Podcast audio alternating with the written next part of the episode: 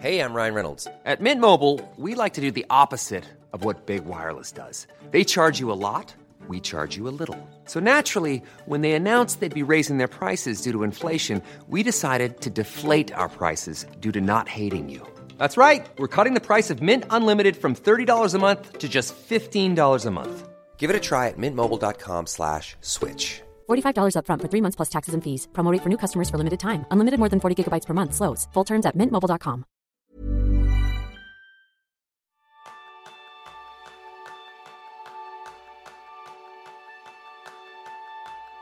Sufres fatiga generalizada, debilidad muscular, falta de agilidad mental y pérdida de memoria, dolor menstrual y síndrome premenstrual, osteoporosis, baja fertilidad, estreñimiento, problemas de sueño. Pues ojo, porque estos son solo algunos de los síntomas relacionados con la falta de vitamina D. Y ese es el tema principal del programa de esta semana, donde aprenderás cómo mejorar tu salud y tu rendimiento prestando atención a la vitamina D con María Hernández Bascuñana. María es profesional sanitaria y de educación especializada en la inmunología nutricional clínica y de estilo de vida.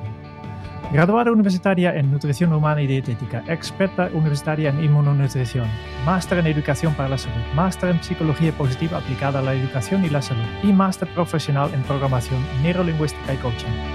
Asimismo, cuenta con múltiples estudios sobre inmunometabolismo, microinmunoterapia, nutrición y patologías, educación y psicología de la salud y en su carrera profesional combina la atención clínica de las personas desde una perspectiva integral de la salud con la formación a profesionales sanitarios y la divulgación y ha publicado recientemente su libro Vitaminados que busca que disfrutemos de una vida más saludable gracias a la vitamina D.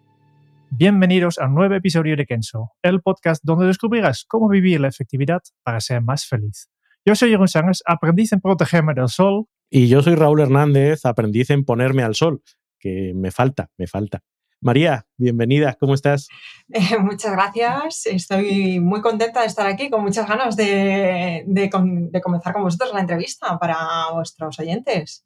Pues vamos con ello. Oye, eh, nosotros solemos empezar diciendo en qué somos aprendices y preguntando a nuestro invitado, nuestra invitada en este caso, de qué es ella aprendiz visto tu currículum, pues aprendí de muchas cosas, por lo que veo. sí, la verdad es que sí.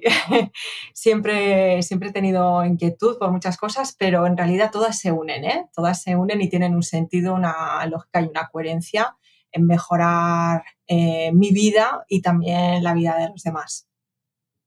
Y cuando tú te presentas así en corto, porque hemos hecho la presentación larga de, eh, todos los másters y todas las cosas distintas que, que haces, ¿Cómo te defines? Pues depende del ámbito en el que me encuentre. Lo que intento es abreviar mi currículum. De hecho, por ejemplo, en, el libro, en la sarpa de mi libro, eh, no está toda, eh, no está mi carrera de educación social. O sea, suelo, suelo resumirlo. También, por ejemplo, en mi página web eh, hay un resumen de todo. Es que es muchísimo. ¿vale? Entonces, depende del ámbito en el que me encuentre, trato de priorizar lo que creo que es de mayor interés para esa audiencia o esas personas que tienen confianza en mí, me van a escuchar o van a aprender algo o voy a compartir algo. ¿no? Porque de alguna manera tienes que mostrarles que, tienes un conocimiento o que tienes una experiencia eh, o eh, sí, experiencia o, dominio de algo, ¿no? Y luego siempre me gusta pues dar pinceladas de otras cosas, por ejemplo, si estoy en el ámbito de la salud, hablar del tema de educación para la salud, la pedagogía, la psicología, porque eso enriquece mucho más y, te, diferencia de otra persona, ¿no? Porque tú puedes aportar otras cosas que a lo mejor otra persona también muy buena en el campo, pues quizás no puede aportar de ahí. Ya que lo tengo, pues eh, en ocasiones lo, menciono. esa combinación de saberes, ¿no? Que al final le hace a uno único y que puede dar cosas que a lo mejor con un saber solo no, no da. Oye, yo te, te voy a hacer una confesión. Yo cuando vi tu libro pensé, realmente la vitamina D da para un libro? O sea, tan importante es. Tan, tan, tan importante es. Sí, sé que no eres el único, Raúl, que ha pensado en ello. Esto también pasa en, las formaciones, una formación que yo doy para profesionales sanitarios, médicos, nutricionistas clínicos, y, muchos se plantean, pero bueno, vamos a ver, ¿por qué voy a hacer yo una formación exclusiva de vitamina D? Pues el libro está ocurriendo, eh, eh, está ocurriendo lo mismo, ¿vale? Y, y sí, la verdad es que la vitamina D bueno, es, en primer lugar, ella es importante, pero más importante que ella es eh, hablar de ella con detenimiento, aclarando conceptos, porque actualmente hay mucha confusión al respecto, hay muchos mitos falsos, inclusive dentro de la medicina, de los profesionales clínicos, todavía seguimos replicando falsos mitos. Y esos falsos mitos eh, lo que hacen es determinar conclusiones o directrices que tomamos que nos afectan a nuestra salud. Entonces hay que poner todo en orden, hay que hacer un repaso de lo que es la vitamina D dentro también del campo de la nutrición, dentro de la clínica, la medicina, la bioquímica. Y en el libro, la verdad es que aunque esto suene un poquito técnico, en el libro creo que está explicado de una forma muy amena, muy cercana, está dirigida a ti, a cada una de las personas que me vaya a leer, porque siempre estoy pensando en ellas, en sus particularidades, sus necesidades, sus inquietudes, sus dudas porque las conozco del día a día en consulta, al hacer charlas. Entonces, bueno, pues cuento la historia de la vitamina D, la presento, cuento curiosidades suyas, secretos, por decirlo de alguna manera, en historias animadas, la dibujo también y la hago cercana para ti. ¿Vale? Y luego, por supuesto, tenemos que poner en valor y con todo lo que sabemos ya de ella, eh, hablar de ella porque es que es realmente crucial actualmente eh, esta vitamina, el considerarla para nuestro día a día, inclusive para nuestro rendimiento, ya más allá de las patologías, que podemos hablar de ellas, de enfermedades, eh, de genética, es que eh, tiene un papel fundamental en nuestro rendimiento. ¿En qué? Ese impacto en el rendimiento, ¿en qué se nota o cuál es la diferencia entre una persona que gestiona bien su vitamina D, y luego hablaremos de qué significa gestionar bien la vitamina D o no, y una persona que no? Ok, pues mira, Raúl, para que nos hagamos una idea, una persona que tiene deficiencia de vitamina D, deficiencia estamos hablando que tiene una vitamina D baja. Eh, tenemos un primer grado de, baja, que es la insuficiencia, y que es eh, pues entre 20 y 30. Ahora mismo, se, ahora mismo se clasifica así, esto podría cambiar, pero eh, por debajo de 30 estamos hablando de insuficiencia y por debajo de 20 estamos hablando de deficiencia, ¿vale? Pues eh, según las últimas investigaciones se ha encontrado que niveles por debajo de 20, es decir, deficiencia en vitamina D, que se mantiene durante tres meses, esto genera un descenso del 37%, ni más ni menos que es casi un 40%, de nuestra función mitocondrial en, el, en la musculatura, en el musculoesqueleto. ¿Qué es la función mitocondrial? O mejor dicho, ¿qué son las mitocondrias para que podamos entender qué tiene que ver esto con el rendimiento? Las mitocondrias son nuestras cocinas celulares, donde se cocina la materia prima para poder obtener energía. Entonces, si nuestras cocinas eh, pierden su rendimiento, su funcionalidad en un 40%, nos podemos imaginar que eso nos va a repercutir en nuestra energía.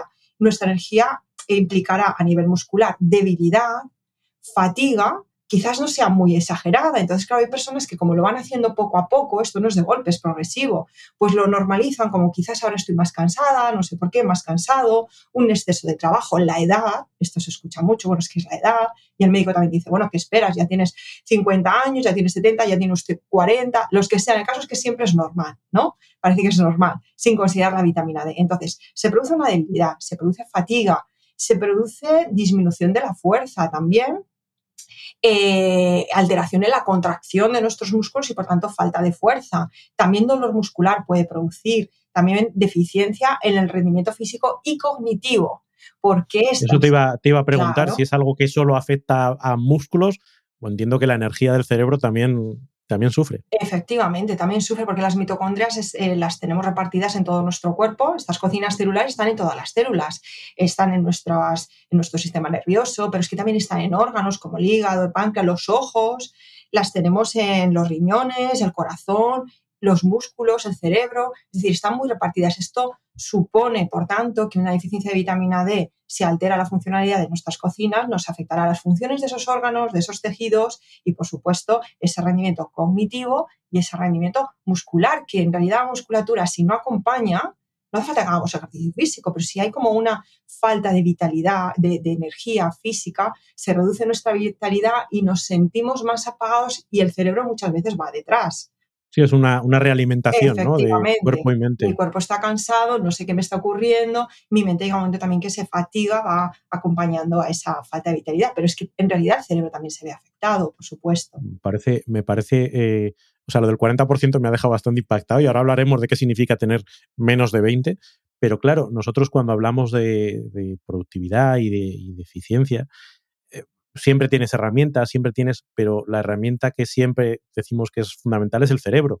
Al final nuestra capacidad de, eh, como solemos decir, la mente mono, ¿no? El, eh, el, inconsciente o nuestras reacciones más inconscientes versus la capacidad del, del corte prefrontal para tomar las decisiones adecuadas, para mantener el trabajo cuando no te apetece, para, claro, todo eso es energía pura y si las cocinas no te funcionan, difícilmente vas a tener la capacidad de concentración, difícilmente vas a tener la perseverancia, difícilmente vas a tener la conciencia, con lo cual todas las cosas de las que nosotros hablamos, se, y, y, un 40% es un montón. Es muchísimo, es mucho. ¿Y cuántas personas de verdad te comentan? Yo en consulta, claro, lo veo, que, algunas personas que se consideran sanas, a ver, vienen a la consulta clínica porque algo les está fallando, no funciona bien, aunque no tengan un diagnóstico. Otros sí tienen un diagnóstico muy claro, muy marcado y severo.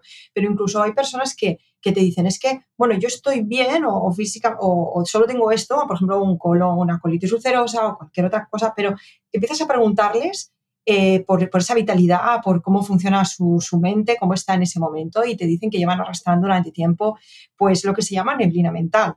¿Vale? Y claro, incluso vas hacia atrás, antes de debutar la enfermedad, ves qué estaba pasando en su vida, cómo rendía en su trabajo, en sus quehaceres del día a día, y empiezas a encontrar que ya desde antes funcionaban mal. ¿Y cómo se nota esto? ¿Cómo se empieza a notar?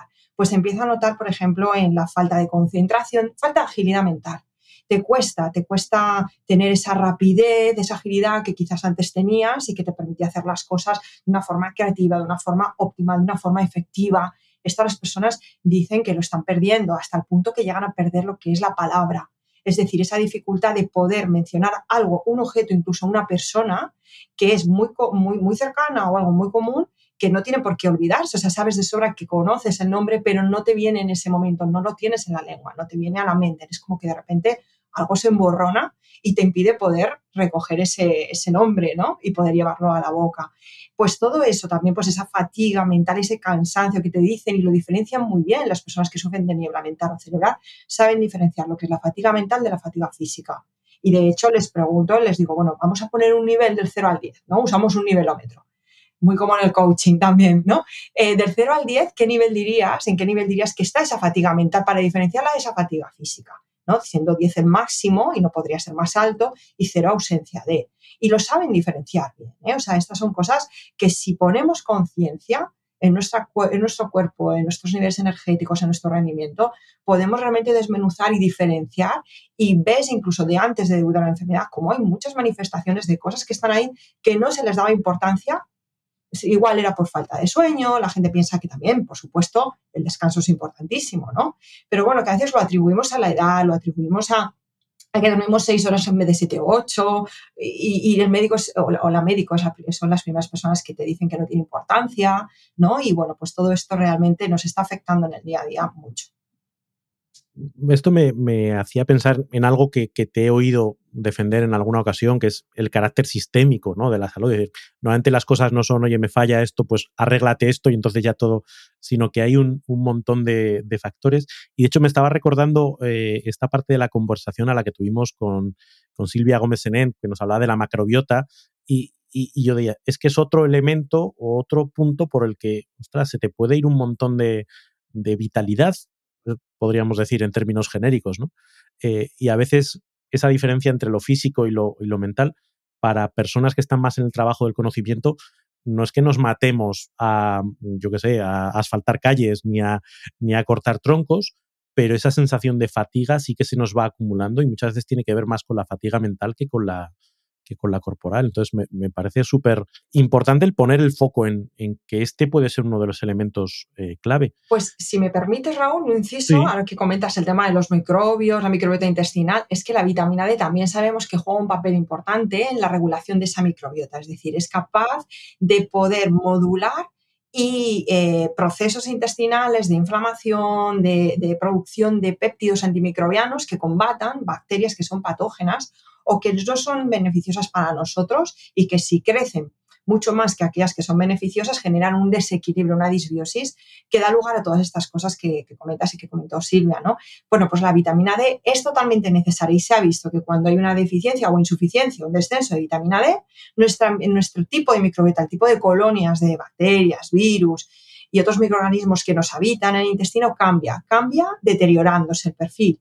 Y que cuando esas personas mejoran, reponen su vitamina D, normalmente clínicamente lo hacemos a través de pues, pues, eh, concentraciones nutricionales, ¿no? pero también podría ser del sol, a través del sol. Bueno, pues cuando conseguimos subir esa vitamina D, también se ha visto que el perfil de la microbiota mejora. O sea, es impresionante. O sea, que podemos hablar de microbiota, podemos hablar de muchas cosas, como dices, es, sistémico, hay muchas cosas que están en equilibrio, combinándose unas a otras, la genética, pero es que incluso hasta en la genética la vitamina D actúa. O sea, que pues, de verdad que no es, no es quizás como algo, una varita mágica, pero sí que es fundamental la vitamina D para todos los procesos y todos los sistemas. Luego podemos especializarnos más en uno de esos sistemas y trabajar más desde ello, desde ese sistema, pero es totalmente necesario poner en orden la vitamina D, porque hemos visto que en los sistemas nervioso, inmunitario, en la genética, en el endocrino, la vitamina D juega un papel importantísimo. Y si todos estos sistemas se combinan, pues vamos a poner los pilares, tenemos que reforzarlos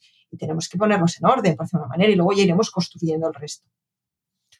Oye, y has hablado de, que ese 40% está vinculado a una situación de insuficiencia durante, eh, o deficiencia, mejor que insuficiencia, deficiencia durante tres meses. ¿Qué hay que hacer? ¿Cómo es el estilo de vida de alguien que está en deficiencia durante tres meses?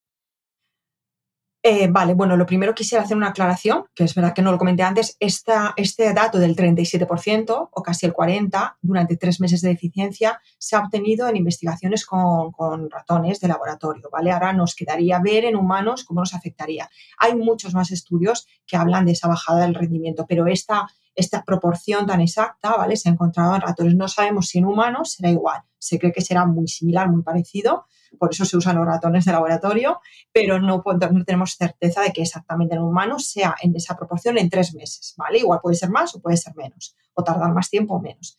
Bien, ¿cómo se llega a esta deficiencia? Bueno, es muy fácil realmente llegar, es que, es que una población muy alta, sí, la mayoría de la población o bien está en insuficiencia o bien está en deficiencia. ¿Y esto cómo se llega a ello? Pues vamos a ver, en primer lugar, porque vivimos, somos sociedades modernas que vivimos bajo techo, vivimos eh, tenemos una vida techada. ¿no? Yo lo llamo en mi libro, eh, en vez del Homo sapiens, el, el Homo caja, y lo, pongo en latín, que no recuerdo ahora eh, cómo se dice. Bueno, el hombre caja o la mujer caja. ¿Por qué? Porque realmente nacemos en cajas en hospitales, nos desarrollamos en, en, colegios, en centros escolares techados, ya las actividades extraescolares se han llevado al interior también y hay estudios que hablan del tiempo que se ha reducido de exposición de los niños al sol. Es brutal hasta el punto de compararlo con los presos de, máximo peligrosidad, ¿no? Y más que, 20 minutos de patio al día para que estiren las piernas. Claro, entonces eh, hace años se instauró eso, el que los niños deben salir obligatoriamente, en toda su etapa escolar obligatoria, deben salir a jardines o al sol, los presos también tienen que tener un tiempo de patio porque necesitamos de ese sol. ¿Vale? Pero lo que ocurre es que, bueno, pues pasado esa escolaridad, eh, vamos dejando ese tiempo al sol, ya no jugamos en la calle, ya no vamos tanto al parque, buscamos espacio de sombra, los niños los protegen las mamás con protectores solares hasta para salir al patio, porque hay campañas en los colegios para que se use el protector solar en los niños, los niños también buscan la sombra, al final todo va cambiando mucho y el adulto no busca el sol.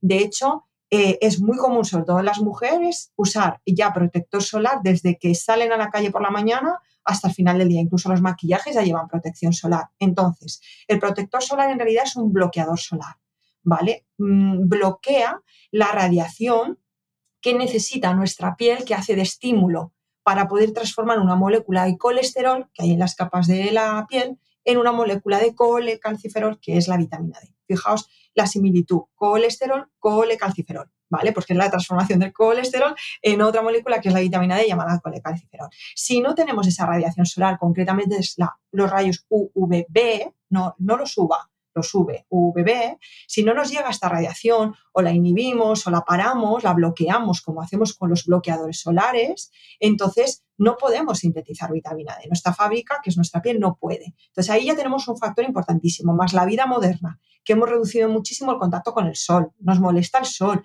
la gente está perdiendo la tolerancia al sol. Dice, es que me molesta, es que me cuesta, es que me quema. Claro, es que no te expones al sol durante todo el año, no entrenas tu piel. No, no dejas a tu piel que, que, genere esa tolerancia. Llega el verano y cuando empieza esa ahora que empieza a dar muy fuerte el sol, pues como que nos molesta porque ha estado muchos meses tapada nuestra piel y buscando la sombra también.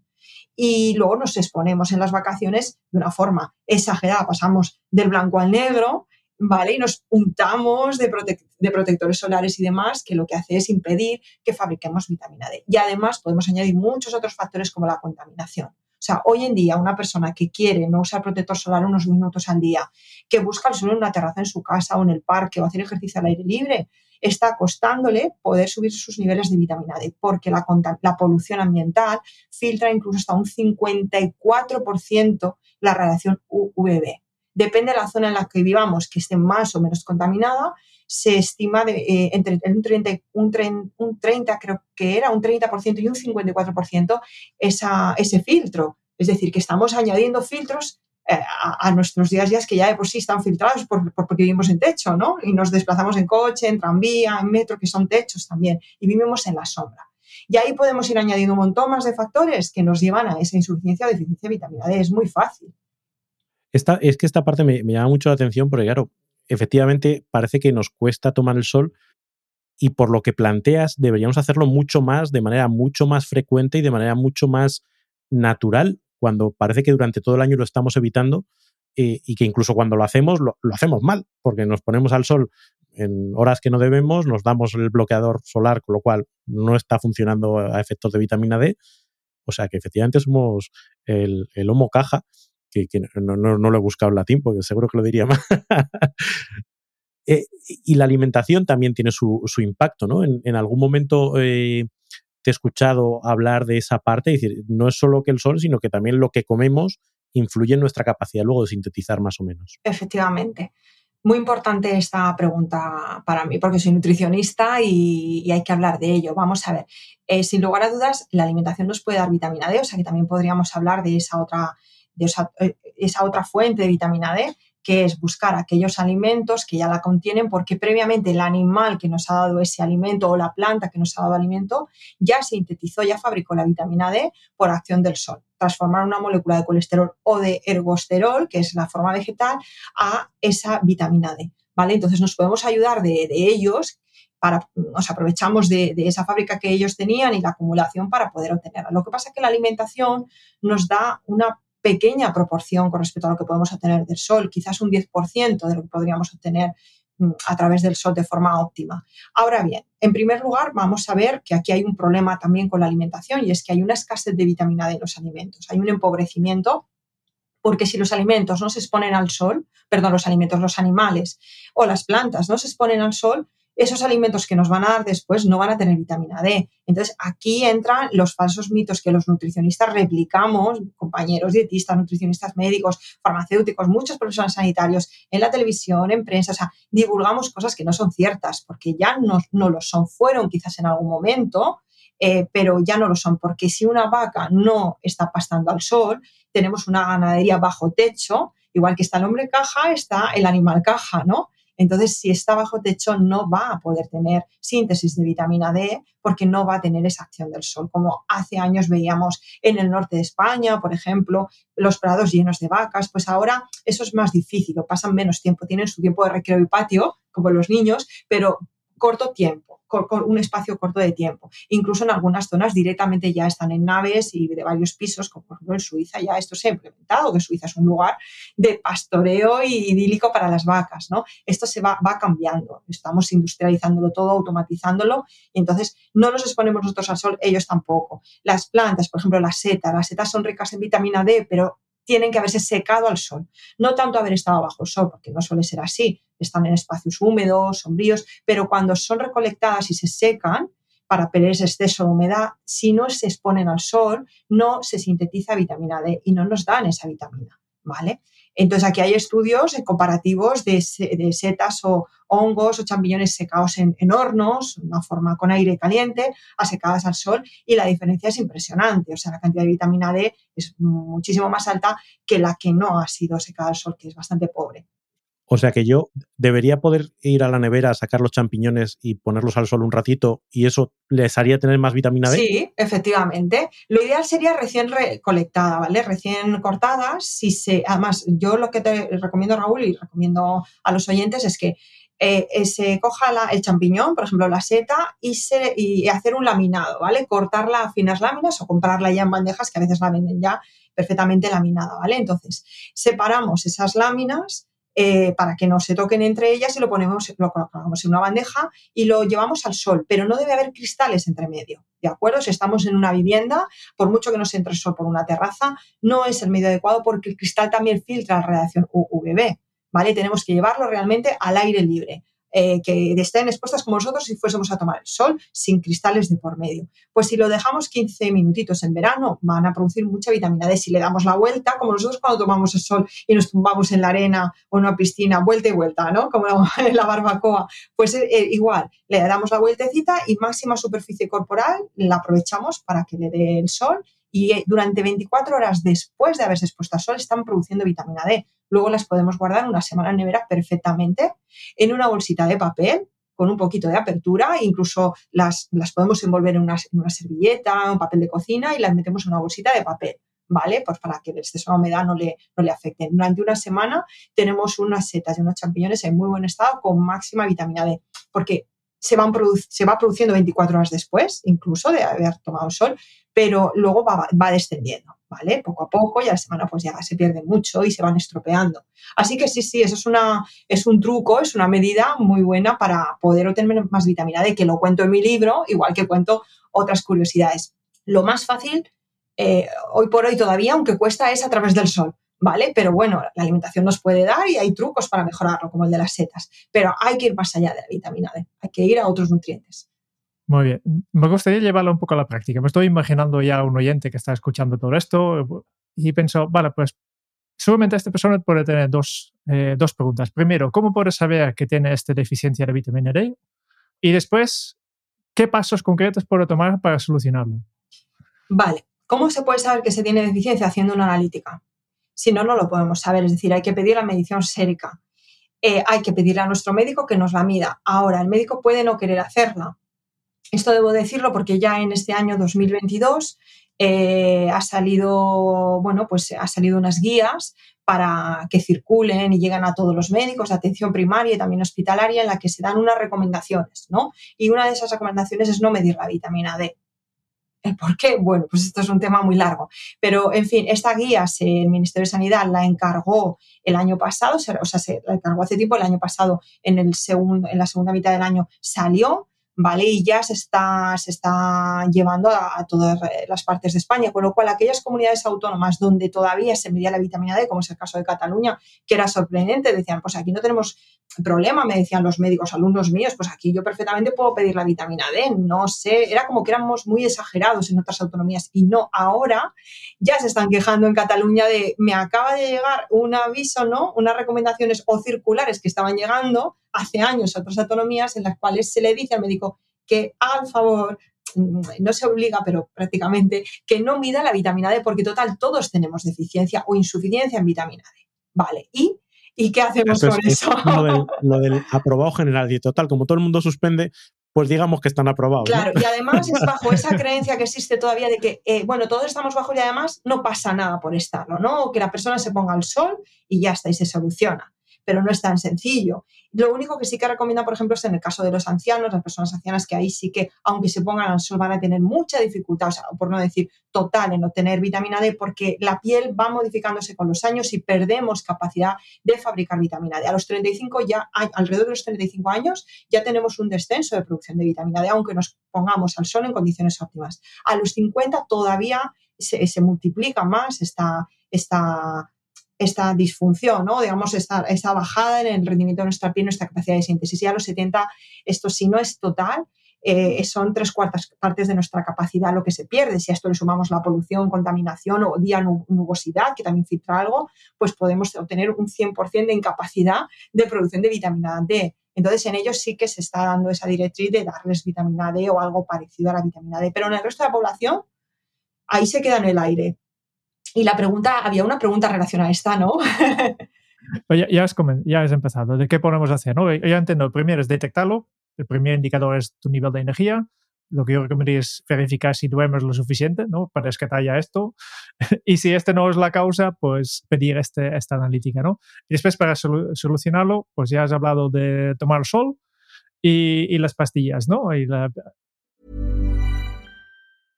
A lot can happen in the next three years. Like a chatbot may be your new best friend. But what won't change? Needing health insurance. United Healthcare Tri Term Medical Plans are available for these changing times. Underwritten by Golden Rule Insurance Company, they offer budget friendly, flexible coverage for people who are in between jobs or missed open enrollment. The plans last nearly three years in some states, with access to a nationwide network of doctors and hospitals. So, for whatever tomorrow brings, United Healthcare Tri Term Medical Plans may be for you. Learn more at uh1.com. Many of us have those stubborn pounds that seem impossible to lose, no matter how good we eat or how hard we work out. My solution is PlushCare. PlushCare is a leading telehealth provider with doctors who are there for you day and night to partner with you in your weight loss journey. They can prescribe FDA-approved weight loss medications like Wagovi and Zepbound for those who qualify. Plus, they accept most insurance plans. To get started, visit plushcare.com slash weight loss. That's plushcare.com slash weight loss.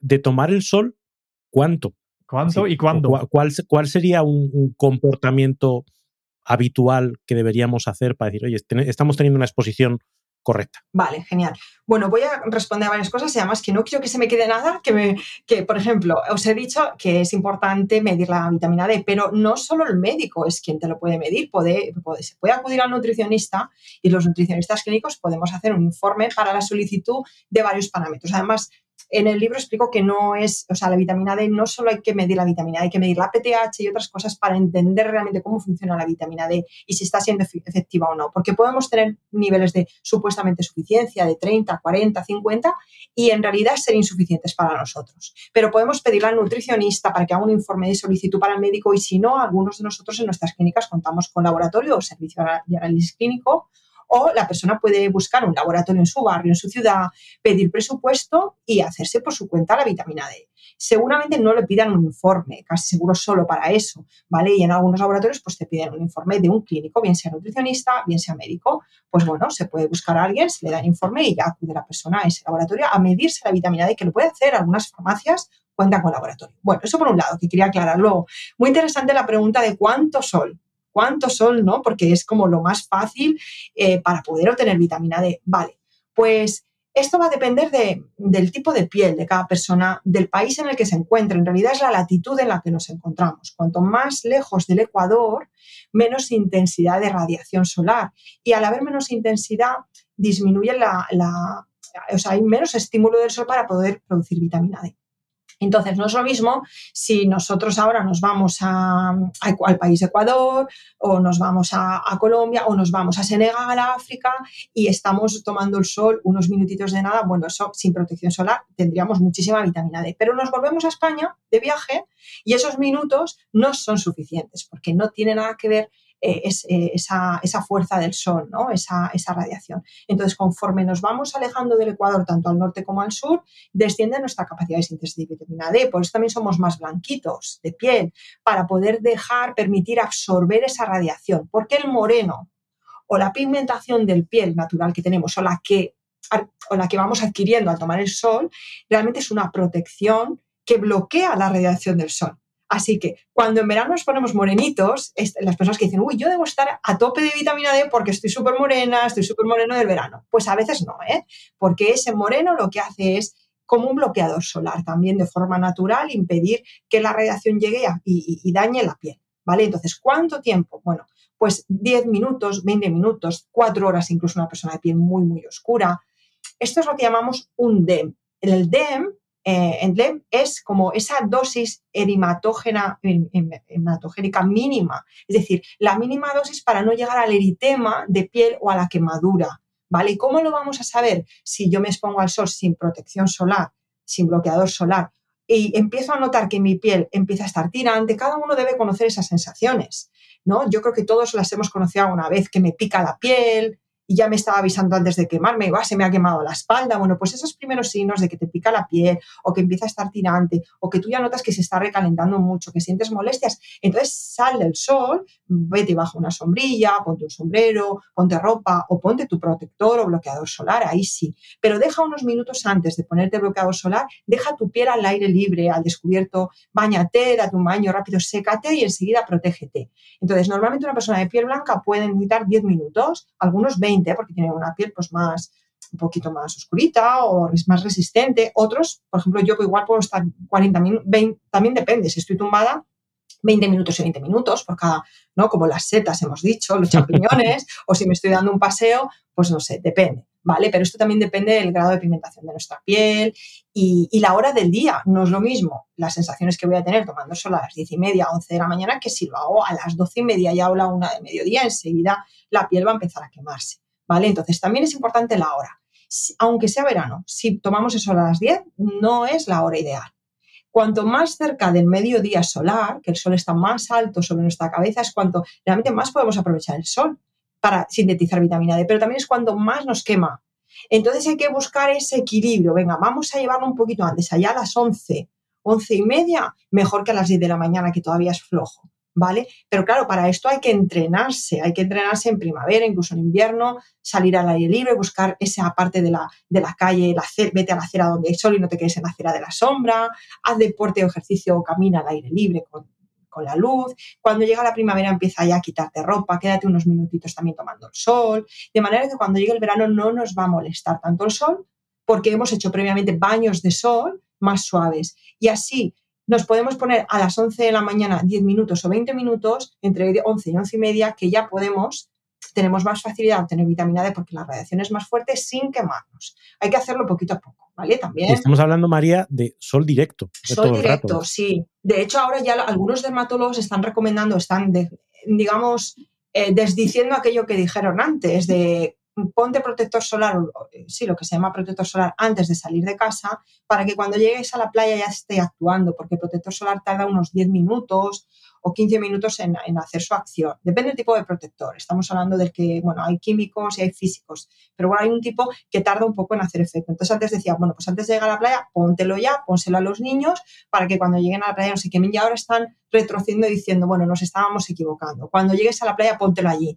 Póntelo allí porque como tarda 10 o 15 minutos, esos 10 o 15 minutos que te esté dando, aunque ya estés con esa lubricación puesta o esas cremas y lociones, pues como sabemos que tarda tiempo en hacer efecto, pues esos 10 minutos que puedas aprovechar el sol. Pero claro, algunos tipos de protectores ya desde el minuto uno, los que son, los que son físicos, con minerales, hacen de pantalla. Entonces, si la persona no sabe muy bien porque no, no le ha enseñado qué tipo de protector está usando, en el libro hablo de ello, pues está un poco desorientado. Entonces, casi que es mejor, y algunos dermatólogos y médicos ya lo dicen, se unen a, a, decir, bueno, cuando vayas a la playa, unos minutitos de sol y luego después te proteges. ¿Vale? Te pones bajo la sombrilla y te vas untando tu protector solar, pero permítete estar unos minutos bajo el sol o vete a la playa pronto, date un paseo y ya cuando se acerquen las 11 de la mañana, las 11 y media, pues ya después de tu paseo te proteges. Oye, María, ¿y las cabinas solares funcionan igual con el sol o no, no sirven? Si las camillas solares son de rayos UVA, no nos sirven para mm, producir vitamina D porque necesitamos la UVB, no la UVA. ¿Vale? Sí nos ponen morenos, pero no producimos vitamina D y encima esa pigmentación que adquirimos nos va a dificultar más poder luego exponernos al sol y poder aprovechar rápidamente esa radiación, ¿vale? Ahora, sí que hay algunas camillas, sí que hay algunos centros que disponen de camas solares con UVA y UVB. De hecho, pues por ejemplo, para tratamiento de la psoriasis, el sol y la vitamina D es, muy bueno para, la mejora en la piel, ¿no? Entonces hay máquinas ya de uso terapéutico que llevan eh, UVB y algunos centros de bronceado pues cuentan con estas camillas que además imitan el espectro solar más amplio, que eso es interesante, UVA, UVB, hay infrarrojos, hay un montón de, de tipo de radiaciones que son útiles para nuestra piel. Algunas nos protegen, o sea, algunas nos, amenazan, pero otras nos protegen. Y el problema es que cuando nos vamos poniendo protectores empezamos a quitar un tipo, nos desprotege del infrarrojo, por ejemplo, del amanecer y el atardecer, que es bueno para el colágeno. Aquí hay un caos, lo hemos estado haciendo muy mal, muy mal, porque nos vamos, queremos protegernos, pero a veces hacemos las cosas de forma desordenada o no teníamos conocimiento. Pero bueno, que sí que, que con las camillas, si tienen UVB, es lo que hay que asegurarse, ¿vale? Sí podríamos sintetizar vitamina D y también quiero decir que con el cristal nos pasaría algo parecido que la camilla. Si nos ponemos a tomar el sol detrás de un cristal, en un invernadero, por decirlo de alguna manera, un spa con cristales, pues sí podemos ponernos morenos porque los rayos UVA sí que pasan, pero los UV, eh, la gran mayoría se, se, se entorpecen, se filtran. Entonces no sintetizamos vitamina D. Y María, aquí hay, un tema que por dos o tres cosas que has dejado caer a lo largo de, la conversación, intuyo por dónde va a ir tu respuesta. La sensación que tengo es que en muchos ámbitos de salud, también en este, hace falta un tratamiento muy personalizado, hace falta analíticas, hace falta seguimiento, hace falta mucha personalización. Y como sistema, eh, no tenemos ese soporte. Con lo cual muchas veces nos encontramos con lo, lo, ideal sería pues tener un coach de salud que me identificase, que me hiciese analíticas, me diese soporte a lo largo de los meses. Y esto o me lo pago o, o no lo tengo. Y, y, pagárselo no suele ser barato tampoco.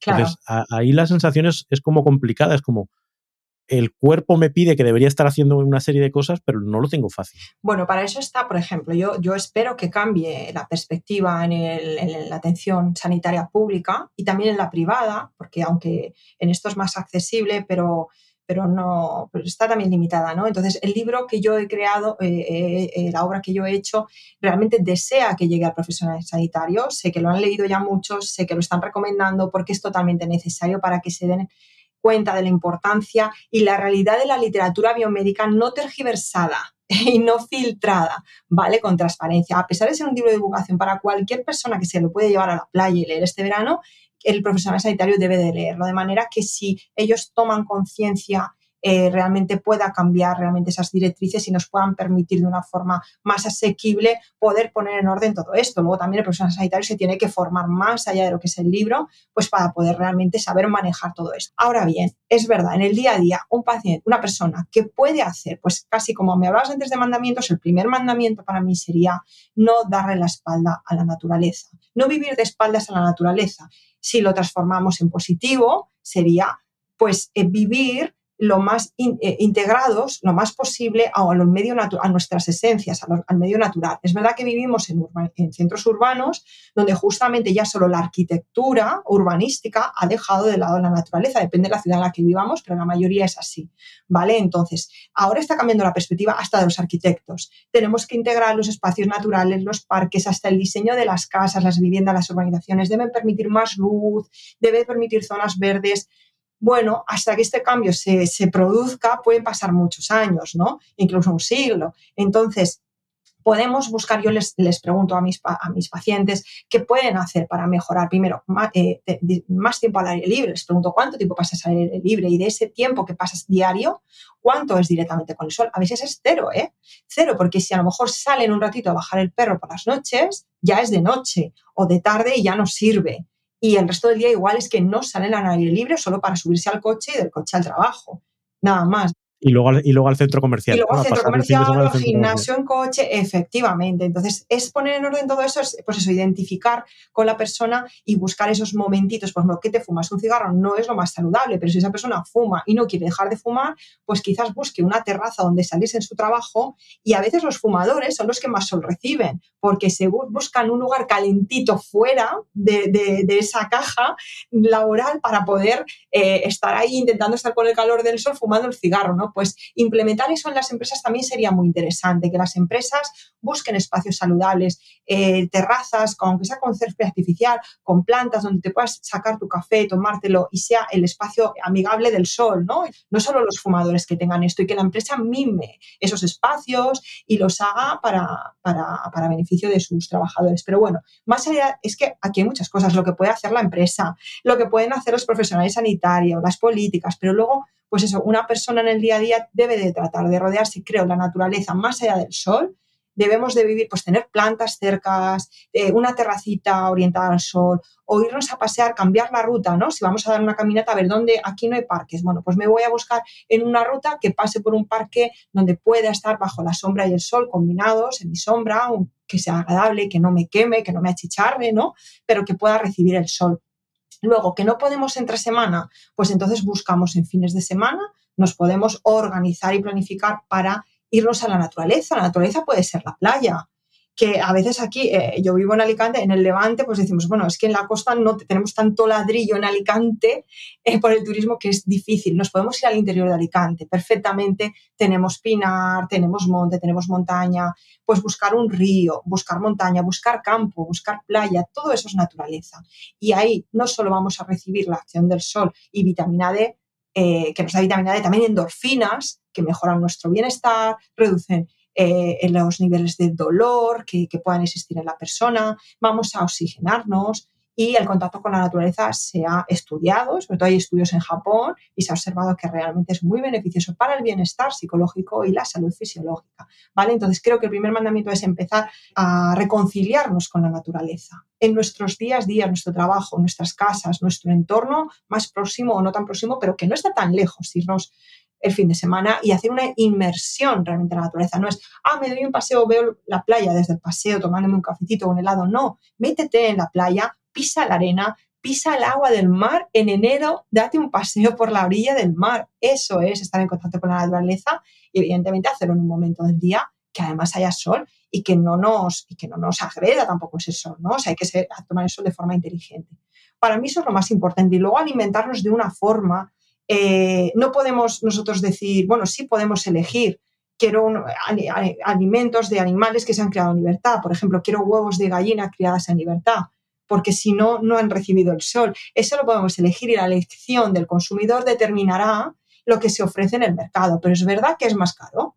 Se aprovecha mucho y todo eso es de eh, gallinas camperas o ecológico, todo eso es mucho más caro. Entonces, bueno, pues si no, pues vamos buscando bueno, doy trucos en mi libro como lo de las champiñones, pues para, para poder mejorar la vitamina D en la alimentación. Sí, ahí hay un tema eh, que, que, sacabas ahora, en este vivir con la naturaleza. Hace, hace poco hablábamos sobre el sueño, y hablamos de Matthew Walker, que es el, el, que ha escrito este libro de por qué dormimos, y una de las consecuencias que uno parece intuir es que estamos diseñando una sociedad que va en contra de nuestra naturaleza. Parece que estamos progresando, parece que estamos, pero nos estamos alejando pues eso, de nuestros ritmos del día y la noche, que son tan importantes son a nivel metabólico, a nivel fisiológico, para un montón de cosas. La alimentación, hoy estamos consiguiendo tomates muy baratos, pero es que no les ha dado el sol, con lo cual no tienen vitamina D, con lo cual como que vamos alejándonos de esa naturaleza, pagando un coste que parece que no está, pero que sí está, que lo vivimos a nivel individual con ese cansancio, con esa fatiga, con, esa, con ese malestar, bla, bla, y a nivel social.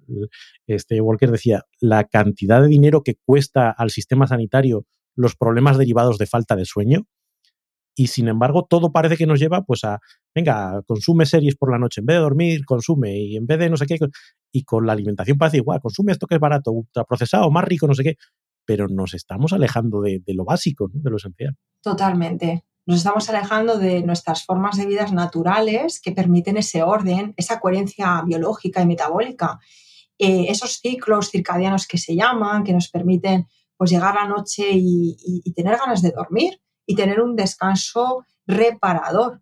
Eh, con las pantallas, alejándonos de la luz natural en nuestros espacios de trabajo, en nuestras casas y también el contacto directo con el sol. Luego salimos a la, calle y nos ponemos gafas de sol. Y hay autores y hay, hay investigadores que hablan de la importancia del sol en nuestros ojos o sea, no directamente mirar al sol, pero sí eh, tener eh, luz natural y dejar que entre eh, porque es un estímulo para nuestro nervio óptico que va a determinar también muchos procesos de salud y estos ritmos circadianos de la noche y el día, del sueño, y estamos perdiendo, es que estamos ya hasta cortando esa parte eh, con tanto filtro, con tantas cosas artificiales, nos lo estamos cargando. Yo, por ejemplo, yo soy una persona que a mí me afecta mucho, eh, claro, mucha con mucha computadora o, o el ordenador, trabajo online, Hoy en día trabajamos con las tecnologías y a mí me afecta en la noche, en el sueño. Yo me doy cuenta cuando estoy un día al aire libre, o sea, en la naturaleza, y cojo, por ejemplo, mi bicicleta o me doy un paseo y me voy a ver el atardecer, al mar, a un faro, a, a un pinar. Solo ver el atardecer, además de que suelo hacer más cosas durante el día, al aire libre, pero solo ver el atardecer, a mí eso me da por la noche una tranquilidad. O sea, me puedo ir a dormir mucho antes porque me entra sueño mucho antes sin necesidad de recurrir a melatonina o esas otras sustancias de las que podemos ayudarnos ¿no? para, para poder dormir mejor. Cambia muchísimo. Ver un amanecer, ver, ver un atardecer, solo eso ya ayuda, pero si además estamos tiempo al sol durante el día, nos movemos, salimos y está el sol arriba en nuestras cabezas, ayuda muchísimo, sin lugar a dudas. Sí, esa visión de que no es solo por una cuestión de relajación o de... No, no, es que hay fisiología detrás que hace que eso funcione más allá de, del, momento concreto, ¿no? Eh, Vamos a dar un salto, ¿no? salto de tema. que, que sí, ya llevamos casi una hora hablando y como nosotros somos en Kenso somos expertos o interesados como mínimo en ayudar a las personas y empresas a vivir la efectividad y ser más feliz, pues también queremos aprender un poco sobre productividad y efectividad de nuestros invitados y por tanto me preguntaría cuál es tu mejor hábito productivo. bueno, esto es una asignatura pendiente ¿eh? y fíjate que dentro del coaching es algo que he trabajado con, con, clientes míos del ámbito empresarial y al mismo tiempo que lo, que lo trabajamos con respecto a la salud. Eh, bueno, podría decir que algo para mí muy importante es hacer a primera hora de la mañana aquello que es más importante para ti, ¿vale? No dejarlo para después. Donde pones tu, atención, pones tu energía y, de ahí vienen los resultados, ¿no? Creo que para mí esto es eh, realmente importante. Esto es, si es para mí digamos que esta es la estrella. Luego hay muchas cosas, muchas estrategias, muchas cositas que se pueden hacer, pues ponerte tiempos, ¿no? Y hacer descansos por cada, cada hora, que además esto lo fomento mucho también en mis pacientes, de levántate de la silla. Si no puedes cada 25 minutos levantarte 5, pues cuando en el transcurso de una hora, a los 50 minutos te levantas y puedes seguir trabajando, pero pues muévete, ¿no? Vete a un sitio, vete a otro, o haz unas sentadillas o estiras, pues eso también te permite ser pues más eficiente en el día a día, sin lugar a dudas, al mismo tiempo que estás cuidando tu salud. Y, y bueno, pues hay cantidad de, como vosotros sabéis, cantidad de estrategias que podríamos decir muchas, y depende de la época de mi vida, he, puesto en marcha unas u otras, pero sigo, para mí es una asignatura pendiente, porque tengo tanta, o sea, es que como no tengo un trabajo que sea siempre el mismo, y voy saltando, ahora tienes un podcast, ahora tienes una consulta de tres horas, ¿cómo me levanto yo de mi silla cada 25 minutos o cada 50, no? A veces sí paro a mitad y digo, bueno, venga, vamos al baño si te parece, con la excusa del baño que igual no quiero ir al baño, lo que quiero es levantarme y moverme o o sí ir al baño, pero el vaso de agua ya lo tienes aquí, tampoco es una excusa marcharte por el vaso de agua. O igual estoy viajando, igual estoy en una conferencia, estoy en un hospital, estoy en una universidad. Para mí es un poco caótico esto de gestión del tiempo y estrategias de, pero bueno, eh, tengo, tengo mis cosas y voy intentando adaptarme según el periodo en el que estoy o la fase en la que estoy. Fantástico, María. Bueno, pues para, para, poder acabar esta entrevista a tiempo, vamos a ir ya con el, con el tramo final una cosa que hacemos aquí en Kenso es que los invitados anteriores lanzan una pregunta a ciegas a los invitados que vienen después. Así que te vamos a hacer la pregunta que dejó nuestro último invitado, Daniel Romero Abreu, en el episodio 204. Y la pregunta que lanzaba Daniel es, ¿qué haces para aprender? ¿Cómo te mantienes al día? Pues no me lo había planteado nunca. Es que no es algo que yo, es algo que me, que me nace, está en mi naturaleza. Me gusta aprender. Eh, soy curiosa, soy inquieta, entonces siento que, siempre hay cosas que aprender. No, no tengo la sensación de que todo se sabe ya, ni que todo lo sé. Entonces, bueno, pues por esa inquietud de querer seguir aprendiendo, me mantengo al día. Y, además no solo de mi campo, ¿no? De muchas cosas que me gustan, porque de verdad que creo que enriquecen y te completan como persona y nos completan como humanidad. No solo pienso en mí, realmente pienso en la evolución humana, ¿no? y bueno, pues eso es lo que... forma, forma parte de tu naturaleza. Sí, es eso. Sí, no, no, no lo hago con... A ver, a veces tengo que hacer esfuerzo porque llevas mil cosas y formaciones oficiales que requieren trabajos, evaluaciones, trabajo final de máster. Evidentemente tienen esfuerzo, pero no me supone un esfuerzo a mí en el día a día. Eh, sí, mucho tiempo, eso sí, al final sí, mucha energía y tiempo, pero que me gusta, o sea, sale, sale de mí, es de mi naturaleza y sale de mí. ¿Y qué pregunta quieres dejarle tú a nuestro próximo invitado o invitada? Eh, vale, pero no sé, no sé la temática ni quién es. No. vale, ok, pues la pregunta que le podría hacer al siguiente, a la siguiente invitada o invitado es, ¿qué es lo que haces tú eh, a primera hora de la mañana o digamos un poquito lo que yo hablaba de mí antes, ¿no? Si no quiere contarlo porque puede ser algo muy personal, eh, si, a, primera hora de la mañana se dedica a aquello que cree que es más importante en su vida, o bien lo utiliza para, para otras cosas que quizás son menos importantes o no son urgentes. Perfecto. Y con esto ya pasamos al cuestionario Kenso. Nueve preguntas rápidas, mismas preguntas para todo el mundo.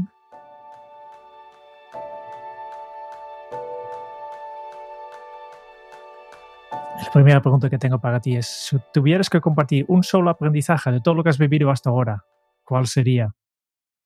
Uf, qué pregunta. A ver, si tuviera que, compartir un solo aprendizaje de lo vivido, tener la mente clara, serenidad y vivir desde el equilibrio y la paz. ¿Cómo se titularía tu biografía? No vale decir vitamina 2. No, pues sería una vida de, estudio y, de pasión por, el conocimiento y el saber, el saber más allá del conocimiento. Es algo más profundo. Además de, tu propio libro, ¿cuál es el libro que más has regalado? Es que he regalado tantos. Mira, eh, a ver, puedo decir uno dentro del ámbito de la salud que regalé mucho y recomiendo, que es eh, uno de una compañera, Lucía Martínez Argüelles, que es eh, uy, vitaminados, no, Vegetarianos con Ciencia. ¿vale? Es un libro muy bueno, sobre todo para personas que son vegetarianas o aquellas que quieren pasar, están en transición o incluso profesionales sanitarios que están muy despistados en el tema. Y también hay muchos falsos mitos. Es un libro, el primero que me ha venido, ¿vale? Así más dentro de, de esta parte técnica que yo tengo de la nutrición, la salud, la parte clínica que, recomiendo, que he recomendado. ¿Vale? Pero luego hay otros tantos libros de espiritualidad, filosofía, eh, novela, eh, es, por ejemplo, es la microbiota idiota de Sari Arponen, también es un libro que está bastante bien. Es que hay muchísimos, hay muchos. O sea que eres, eres regalona de libros, ¿no? Sí, soy regalo y, recomiendo, soy muy de recomendar libros, sí, sí. ¿A quién te gustaría o te hubiera gustado conocer? ¿A quién me gustaría o me hubiera gustado conocer? Em, diría que personas de las que, por ejemplo, he leído libros o he escuchado conferencias que transmiten mucha sabiduría y creo que hubiese sido estupendo poder estar con ellos.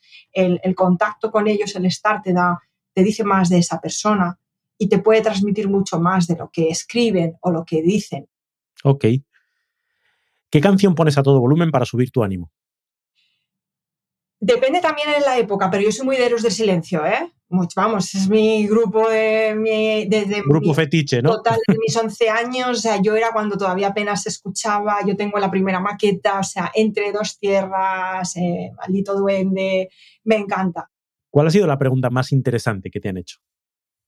Pues a lo mejor las que me estáis haciendo vosotros ahora, porque no sé, no sé, no sé, no sé, no caigo, no caigo de verdad, pero a veces he hecho en falta preguntas interesantes podría decir más que las que me han hecho, las que no me han hecho, porque hay veces que, no sé, yo entiendo que cada persona hace preguntas en el, momento en el que está, sus necesidades y en el nivel de conciencia en el que está. Pero pues también quizás pues porque estás en el mundo técnico, académico, de divulgación, pues te hacen preguntas que, que bueno, que entiendo que las necesitan, pero a veces he hecho falta que vayan un paso más allá y que pregunten cosas que, estimulen igual un poco, que te estimulen más a ti. O más reflexivas también, o de más apertura, o que me estimulen a mí también, efectivamente, sí. ¿Qué se te viene a la cabeza cuando piensas en la felicidad? Eh, se me viene a la cabeza paz y yo tengo muy claro, bueno, desde mi experiencia, que la felicidad no solo es, o sea, podría decir, es la ausencia del dolor, pero voy a decir, no solo es la ausencia del dolor, no solo es la ausencia de aburrimiento o de guerra o de conflictos. La felicidad es más que eso. Para mí yo es algo que tengo muy presente. ¿vale? Entonces, desde luego, si has pasado por un proceso de dolor, eh, como pasa a muchos de mis pacientes, realmente cuando consigues superarlo te sientes muy feliz. Pero la felicidad es todavía más que eso. Hay que ir un paso más. Es poder vivir cada momento, apreciarlo con gratitud y desde un sentimiento pues, de amor por decirlo de una manera, e inclusive a veces ser capaz de poder tenerlo cuando hay conflictos o cuando las cosas no están bien. María, son menos 10. Vamos a, ir ya concluyendo. Nos quedan dos preguntitas del, cuestionario y luego pasamos al resumen. ¿Qué película volverías a ver cada año? Mira, voy a cambiarla por un libro. ¿Vale? Me parece. No sé si lo volvería, sí, sí que lo volvería. Cada año no lo sé si lo haría, porque tengo tantos por leer, pero por ejemplo, El médico de Noah Gordon es un libro que leí con 14 años y me encantó. Y ahora veo que está la película. La he visto varias veces, pero ya no me engancha tanto como el libro. Y si tuvieras que dejar un mensaje para tu yo del futuro, ¿qué te dirías o qué te dirás? que se lo diga yo a mi yo del futuro, porque yo solo hacerlo al revés. Dejo que mi yo del futuro me diga cosas a mí. Vamos a hacerlo al revés. Tu yo de hoy a tu yo del futuro. Mi yo de hoy a mi yo del futuro, pues, pues le diría que, se puede sentir muy, muy satisfecha del camino que ha recorrido y que lo ha hecho lo mejor que ha podido y nada, que, espero encontrarme con ella eh, y desde ese estado de serenidad, de felicidad y de gratitud que valoro tanto. Gracias, María. A vosotros. Pues ya estamos terminando y vamos a escuchar ese resumen de la conversación que hoy nos hace Jerón. María es aprendiz en mejorar su vida y la vida de los demás. Hemos visto que la vitamina D es mucho más interesante e importante que parece al primer instante. Incluso da por todo un libro que María ha escrito con mucho cariño para que sea informativo y ameno. Nos explicó que la deficiencia en vitamina D durante tres meses causa un descenso de 37% en la función mitocondria, que son estas células que son la cocina de nuestro cuerpo y generan energía física y mental. Y seguramente ya conoces los síntomas, falta de concentración, agilidad mental, palabras que no nos salen de la lengua. Para saber si esto está pasando, pregúntate, en una escala de 0 a 10, ¿en qué nivel estás en cuanto a la energía? Obviamente, esta fatiga puede ser causada por la falta de sueño, pero tal vez te falta la vitamina D. Entonces, pide a tu médico o nutricionista clínica una analítica para verificarlo, porque es la única manera que podemos saberlo. Según María, hay que mirar tu cuerpo y la salud desde un enfoque sistémico, porque todo está relacionado. El vitamina D actúa no solo sobre esta fuente de energía, sino también influye la microbiota, sistema nervioso y muchas cosas más. Entonces, ¿Cómo hemos llegado a esta deficiencia de vitamina D que estamos viendo en la actualidad? Pues simplemente vivimos bajo techo, somos hombre caja, que ya nos exponemos al sol directo. Nos protegemos todo el día quedándonos en la sombra y poniendo protector solar. Y a nuestro cuerpo no puede generar la vitamina D. Y además estamos perdiendo la tolerancia al sol. Además del sol, también podemos conseguir la vitamina D en pequeñas cantidades a través de la alimentación. Pero ojo, si estos animales o plantas no han estado expuestos al sol, pues no van a proporcionar esta vitamina D. Un truco que nos ha compartido María es coger los championes, cortarlos en lonchas y ponlos al sol durante 24 horas y así tendrás tu propia fuente de vitamina D. ¿Y qué podemos hacer para incrementar la vitamina D? Obviamente, exponerte al sol. El tiempo de exposición depende de dónde estás, la hora del día y el color de tu piel, porque la piel morena protege más. Pero tal vez suficiente con unos 10 o 20 minutos o incluso hasta 4 horas para una persona de piel muy oscuro. Eso sí, está atento a los primeros signos de quemar, como la piel que te pica, y protégete entonces. Hay que buscar el equilibrio, porque el momento óptimo para generar la vitamina D también es la hora en que más probable te quemas. Otra manera de generar vitamina D sería las pastillas. Puedes tomar las pastillas de vitaminas, especialmente estas personas que ya son mayores y han perdido ya hasta el 75% de su capacidad de producir ellos mismos la vitamina. Y finalmente, hemos hablado del sistema de salud. Sería necesaria mucha atención personalizada, mucha analítica, mucho seguimiento. Y María ha puesto su granito de arena para ayudar a los profesionales de salud mediante todos los contenidos que ha generado. Y para los pacientes, María recomienda no girar la espalda a la forma natural y ancestral de vivir y hacer las cosas. Y esto significa exposición al sol, rodearte de plantas, buscar la naturaleza, aunque sea la playa, elegir bien los alimentos que comas, etcétera, etcétera. María, muchísimas gracias por habernos iluminado con tus conocimientos sobre la vitamina D, el rendimiento y la salud. María, muchas gracias. Gracias. Ha sido un verdadero placer contar contigo y como dice Jerún, nos has iluminado y seguro que hemos sintetizado un montón de información interesante con todo lo que nos has contado. Muchas gracias, de verdad. Yo encantada, ¿eh? me ha gustado mucho estar aquí con vosotros. Muchas gracias por escuchar el podcast de Kenso. Si te ha gustado, te agradeceríamos que te suscribas al podcast, lo compartas en tus redes sociales o dejes tu reseña de 5 estrellas para ayudarnos a llegar a más oyentes. Y si quieres conocer más sobre Kenso y cómo podemos acompañarte a ti, tu equipo o tu organización en el camino hacia la efectividad personal, puedes visitar nuestra web kenso.es. Te esperamos la semana que viene en el próximo episodio del podcast de Kenso, donde Raúl, Quique y Jerún buscarán más pistas sobre cómo vivir la efectividad para ser más feliz. Y hasta entonces, ahora es un buen momento para poner en práctica un nuevo hábito Kenso. Vive de una manera más integrada con tu forma natural de ser y hacer. Y toma el sol, pero de verdad. Nos escuchamos muy pronto. Chao. Chao.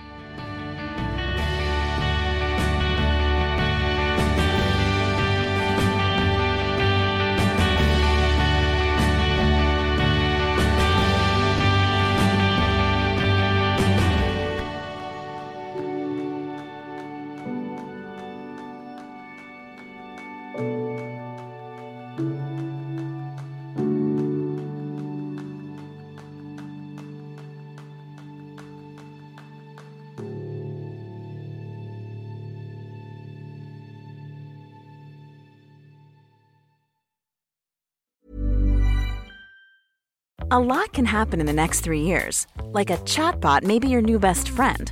But what won't change? Needing health insurance. United Healthcare Tri Term Medical Plans are available for these changing times.